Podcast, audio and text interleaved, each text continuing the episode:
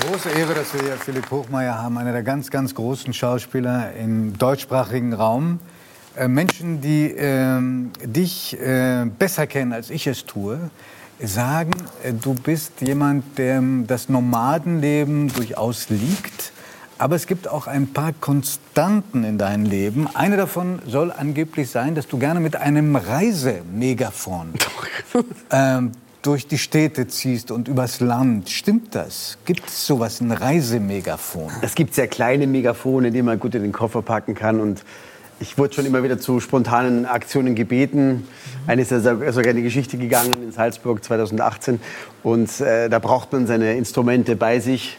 Und wenn man die Realität ein bisschen äh, verschieben will, und das ist so ein kleines Reisemegafon schon ganz dienlich. Auch nach Bremen gekommen mit einem Reisemegafon? Nee, heute nicht. Die heute nicht. Aber was sind das so für spontane Aktionen, wo man das dann einsetzen muss? Ach, wenn Vorstellungen ausfallen, eben in Corona-Zeiten, passiert das ja, dass einfach Kollegen krank werden oder einfach der Spielplan völlig umgedreht wird und dann wird man angerufen und sagt, kannst du spontan einspringen oder was machen, was du gerade kannst und da ist so ein Megafon schon ein guter, gutes Utensilium, um, um das nochmal äh, improvisieren zu können, dass, dass die, die, die Notlage, in, in der Notlage improvisieren, improvisieren zu können, ja.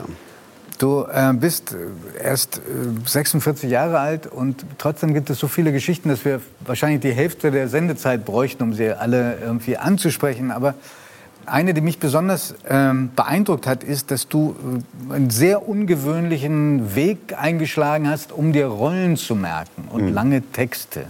Magst du darüber ein bisschen erzählen?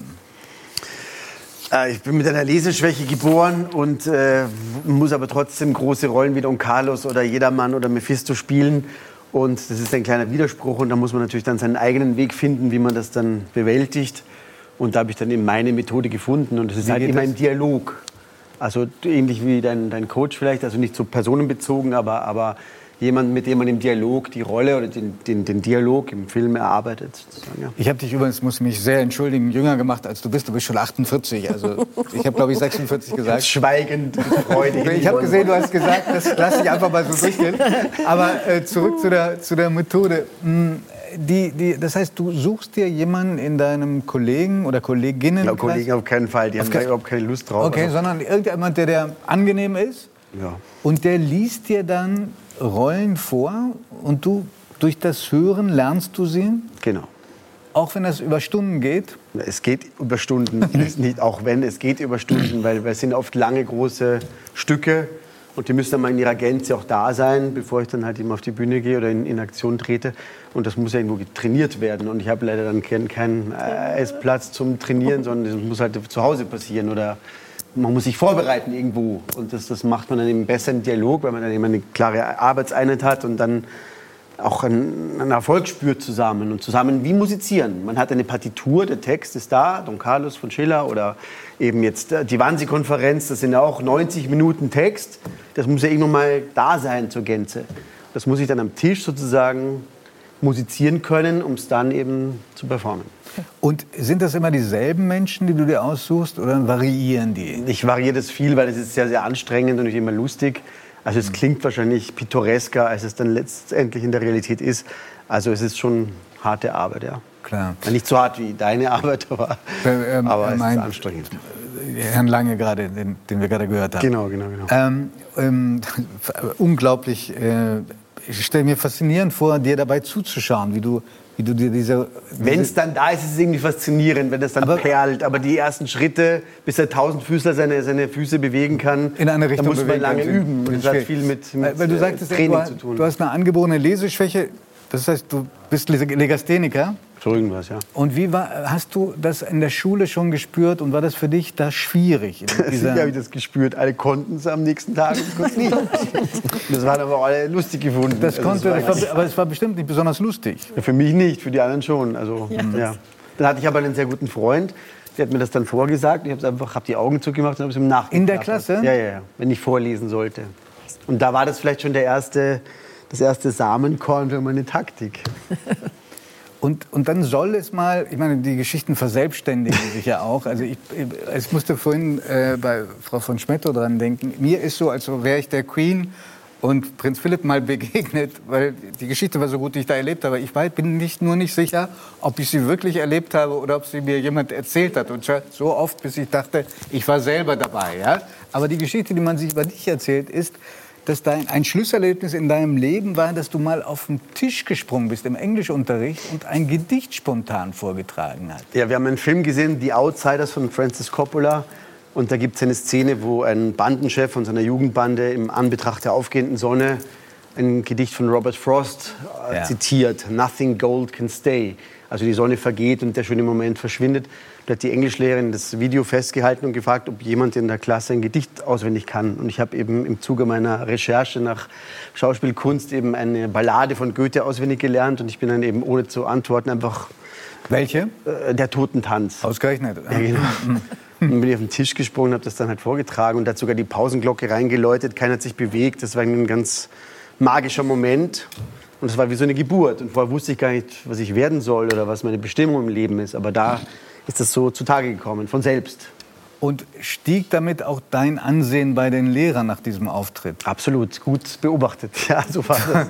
du hast äh, dich aber bis zum Ende durchgequält. Also du hast die äh, Schule zu Ende gemacht. Und also die Lehrer, die da begeistert waren, hätten mir da gar nicht helfen können. Also es war eine ganz andere Welt, in die man dann gegangen ist. Ja. Also von Gymnasium, Schüler. Aber du hast es bereut, dass du die Schule zu Ende gemacht hast? Ein bisschen vielleicht, weil, weil es ist blöd, das zu sagen, aber, aber es war einfach auch man muss sich da so verbiegen und es gibt schon so viele Impulse da, aber es ist natürlich der Sinn von solchen Schulen, dass man das halt auch lernen muss. Aber ich war dann schon bereit, loszuziehen in meinen Kunstkrieg.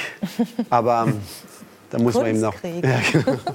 Du hast, im, du hast ja unglaublich viele äh, Menschen begeistert und auf deine Seite gezogen durch deine Aufführungen, auch gar nicht so lange her, in Salzburg, ein anderer magischer Moment in deinem Leben, weil du da in 30 Stunden dich auf eine, nach einer Absage von Tobias Moretti auf eine Rolle einstellen musstest. Aber du hast mit einem der schwierigsten Menschen äh, mal als Publikum gehabt, die es überhaupt gibt. Ich weiß, wovon ich spreche, mhm. nämlich Helmut Schmidt. Du hast praktisch mal für Helmut Schmidt und einige wenige anderen Glücklichen ähm, gespielt. Das musst du erzählen. Es war eine Runde ähnlich wie heute, also eine ausgewählte kleine Runde bei ihm zu Hause. Jeden, in, in Langenhorn? Genau. Jeden ersten Mittwoch war das so ein, ein Jour fix für große Geister, die sich da ausgetauscht haben. Und Giovanni war nicht eingeladen? Nein, da konntest du, wurdest du immer nur eingeladen. Ich war da auch unter Blut und Wasser geschützt. ich, eine, ich musste einen Vortrag mal halten und äh, ich, es war mit der schlimmste meines Lebens. Ja? Ja, ich hatte das Gefühl, ich bin der Aufgabe nicht gewachsen. Mhm. Das ist etliche Jahre her. Und du warst, glaube ich, in der Zeit in Hamburg am Taliertheater. Genau. ne? Und das Taliertheater hat nachgedacht, ob man irgendwie Theater zu ihm nach Hause bringen kann. Und durch meine Megafonaktionen und Reisetätigkeit war ich das schon irgendwie gewöhnt, an Orten, die nicht für Theater geeignet sind, Theater zu spielen oder die halt irgendwie wach zu küssen. Und so ist es dann gekommen, dass ich halt in diesem Jour Fix dann vor einer kleinen Gruppe Leute Amerika von Kafka, äh, diesen ersten Roman von Kafka, dann halt gespielt habe. Ja. Und das war sehr schön. Also es war ein schöner Moment, ein sehr alle haben geraucht, es war still. es war auch das Wohnzimmer erst zum Theater zu machen war spannend. Also das Klavier wegzuschieben, den Fernseher wegzuschieben, den Teppich. Das finde ich nur erstaunlich, weil man durfte in, dem, in diesem Haus eigentlich nichts bewegen. Genau. Die waren auch ganz nervös, die Leute. Es war ganz unruhig, aber dann hat sich das alles beruhigt. Und es waren und wie du warst durftest du, wie, nichts bewegen. nee, nee, nee, nee, nee, nee, da muss die Seelen bewegen und nicht die Klaviere. Da, da, sieht man, da sieht man dich sogar, aber also, stimmt. Ist das nicht so eine Rolle, wo man da auch in Unterwäsche am Ende dasteht? So eine Rolle. Ich bin am Ende in Unterwäsche da gestanden. Und ja, das war das Finale Furioso bei Helmut Schmidt bei in Helmut Unterhose. Schmidt in Unterhose zu stehen. wie, wie hat er das, wie hat er das äh, aufgenommen, das Finale? Also es hat ihn irgendwie bewegt natürlich. Ähm, ja, das war außergewöhnlich in, seiner, in seinem Reigen an, an, an Beiträgen sozusagen. Und kannst du dich erinnern an seinen Kommentar nach dem Stück? Trinken Schnaps mit mir, Junge, hat er gesagt. Genau. Sonst erkältest du dich womöglich. Ja, sowas, genau, genau.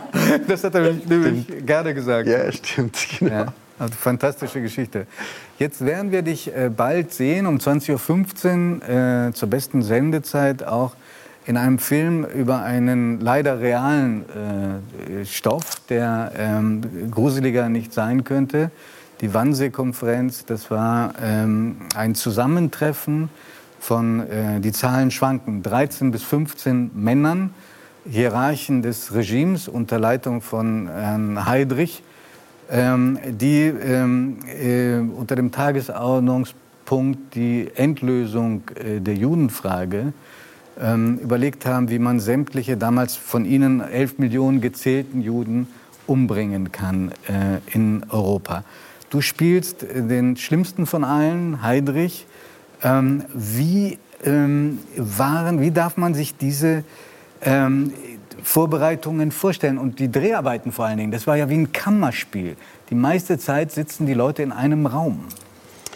Ja, also da gibt es mehrere äh, Aspekte. Es gab ähm, diese enge Situation am Tisch, das große, schwere Thema, das sich jetzt zum 80. Mal jährt. Wir sehen es gerade. Mhm.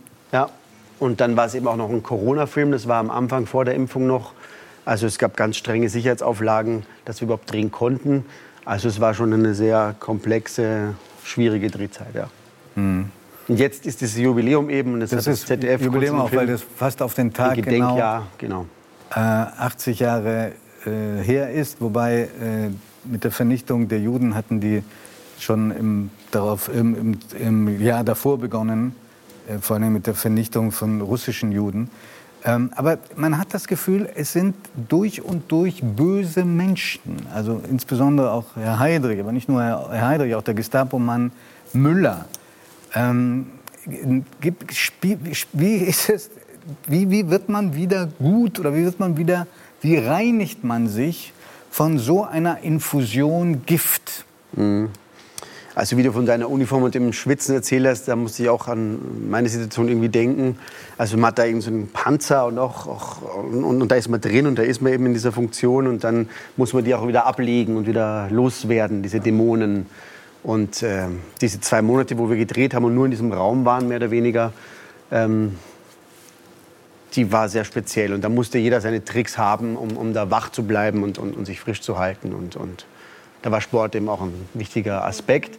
Ich bin immer zum Drehort gejoggt oder mit dem Fahrrad gefahren. Das war doch ein weiterer Weg. Habt ihr am originalen Schauplatz gedreht? Nein, das die Villa gibt nur, ja nur die Anfahrt, nur die Außenszenen, mhm. weil es ein Museum ist und es ist praktisch unmöglich, das zu einem Filmset umzubauen. Okay. Also Im Studio konnte man die Wände verschieben und konnte man alles, da, da war kein Dach drauf, da konnte man perfekt beleuchten um eben auch einen sehr filmisch interessanten Film zu machen. Also die Situation ist ja doch handlungsarm, sitzen am Tisch wie wir und diskutieren. Und da muss man schon durch Schnitte und äh, visuelle Effekte den Zuschauer bei der Stange halten. Ich finde, es ist sehr gut gelungen. Also ich will hier auch Angst nehmen, den Film zu schauen, weil der Film ist äh, wichtig und, und, und, und auch sehr gelungen, auch als, als Film sehr gelungen. Wollen wir uns einen Ausschnitt mal anschauen? Gerne. Mhm. Wer uns nicht nützt, wird sukzessive weggearbeitet. Hierfür entstehen derzeit die notwendigen Kapazitäten. Dann ist das Ziel der Reise am Ende für alle Juden dasselbe. Arbeitsfähig oder nicht. Genau so ist es. Sicher werden sich im Rahmen der Lösung dieses Problems noch eine ganze Menge an persönlichen Tragödien abspielen, aber das ist unvermeidlich. Ja, vielleicht muss man noch anfügen, dass wenn man von der Sekretärin Eichmanns absieht, die lange noch gelebt hat, auch drei andere Teilnehmer dieser Runde, unter denen erstaunlich viele Juristen waren, die überhaupt keine Einwände hatten, wenn man jedenfalls das Protokoll da liest, noch bis in die 80er Jahre hinein ein relativ behagliches und ungestörtes Leben geführt haben in Deutschland.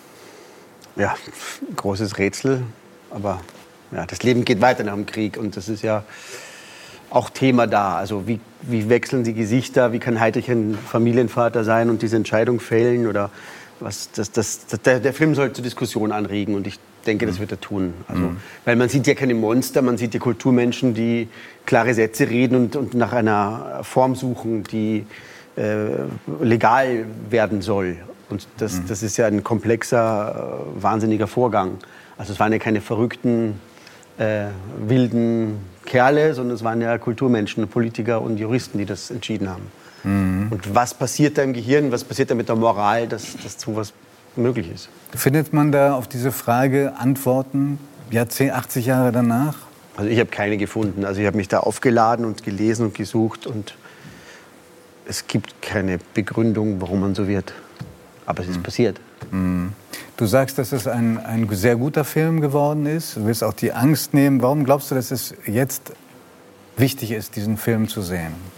Wie du sagst, äh, schlimme Bedrohungen und Anschuldigungen und, und die Werte drehen sich um, es ist Panik da, man, man verliert die Orientierung und, und immer die, wie, wie fallen die Vektoren? Wird die Welt gut, wird die Welt böse? Wir sind in einer schweren Krise, die ganze Welt ist in der Krise. Und da, da, da passiert das schnell, dass das Feuer in die falsche Richtung geht. Ja? Und wie kann man die Energie beisammenhalten? Wie kann man klar bleiben? Und da sehen wir ein Beispiel, wie das eben völlig in die falsche Richtung geht. Ja? Hm, das heißt, du hältst so ein Kippen in den Zivilisationsbruch immer noch für möglich? Absolut. Absolut. Es gibt so riesige Probleme zurzeit. Und wie werden die gelöst? Wird es einen guten Ausgang haben oder einen bösen? Und dieses Gut und Böse ist die große Entscheidung. Also gibt es Humanisten, die das lösen oder gibt es eben Karrieristen und, und, ähm, und Kapitalisten, die das Ruder in der Hand haben? Also ist der Urwald in Brasilien kostbar für die Welt oder ist es besser, Holz draus zu machen? Das muss man muss halt eben entscheiden. Also, und das können Leute entscheiden. Und, und, und der Film zeigt halt eine maximale negative Situation. Also der zeigt die, die, die, die das, das Schlimmste, was es gibt. Hm dem Moment der Entscheidung. Hm. Deswegen Ministerium der Hoffnung. Stimmt, sehr gut, ja. Hoffnung stirbt zuletzt und man hofft eigentlich immer, dass doch am Ende die Vernunft sich durchsetzt. Das war der Beitrag der Vorschlagsfrau für das Ministerium für Hoffnung, Hoffnung, und Vernunft. Nein. Wir ähm, danken dir sehr für, dieses, für diesen Auftritt und auch für diesen Appell am Schluss. Das war Dankeschön. Philipp Hochmeier. Nächste Mal gibt